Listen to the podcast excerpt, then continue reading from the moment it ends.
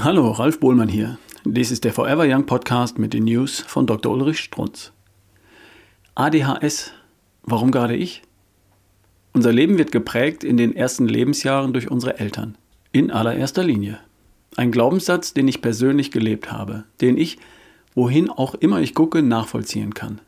Dass diese Abhängigkeit aber noch sehr, sehr viel tiefer geht, lernen wir nicht nur aus der Genmedizin, sondern viel deutlicher aus der Molekularmedizin. Im Ohr habe ich die verzweifelte Frage einer jungen Mutter. Warum gerade ich?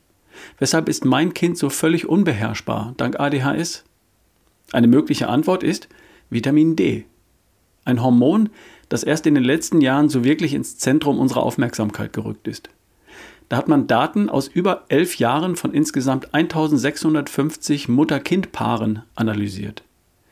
Bei der Mutter Vitamin D gemessen in der 13. Schwangerschaftswoche bei den Kindern im Alter von vier bis fünf Jahren ADHS-Symptome nach bestimmten Kriterien erfasst. Resultat? Je tiefer der Vitamin D-Spiegel bei der Mutter, desto höher die Wahrscheinlichkeit einer ADHS-Erkrankung beim Kind. Das war's auch schon. Etwas genauer?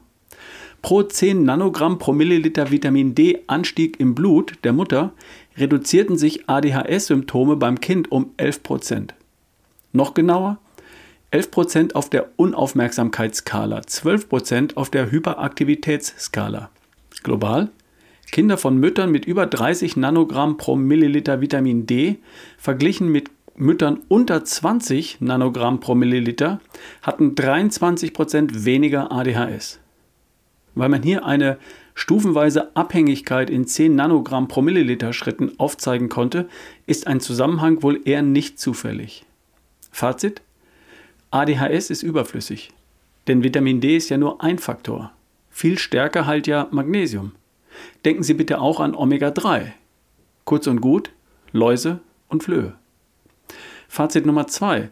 Die große Blutanalyse lohnt, weil hier in der Regel neben den Läusen auch die Flöhe und die Zecken und die Milben gefunden werden.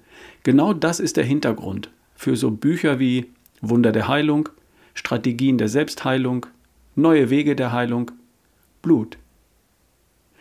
Das war eine News von Dr. Ulrich Strunz, vorgelesen von Ralf Bohlmann hier im Forever Young Podcast. Bis zum nächsten Mal.